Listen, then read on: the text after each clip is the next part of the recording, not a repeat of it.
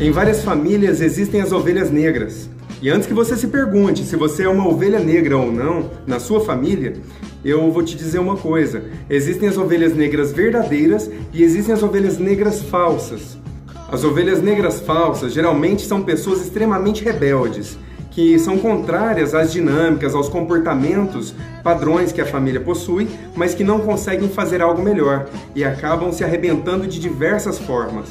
De um jeito ou de outro, as ovelhas negras falsas encontram uma forma de ser sempre dependentes dessa família.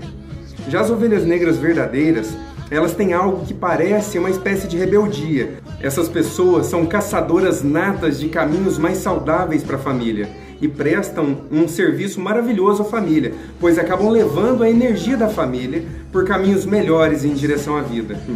Isso tem um preço que costuma ser a incompreensão dos familiares que não fazem ideia alguma do que se passa na cabeça e principalmente no coração dessa pessoa.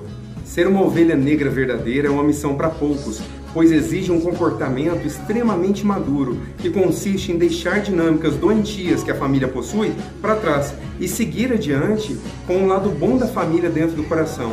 Essa pessoa carrega a essência saudável da família e, por amor, segue adiante em direção à vida.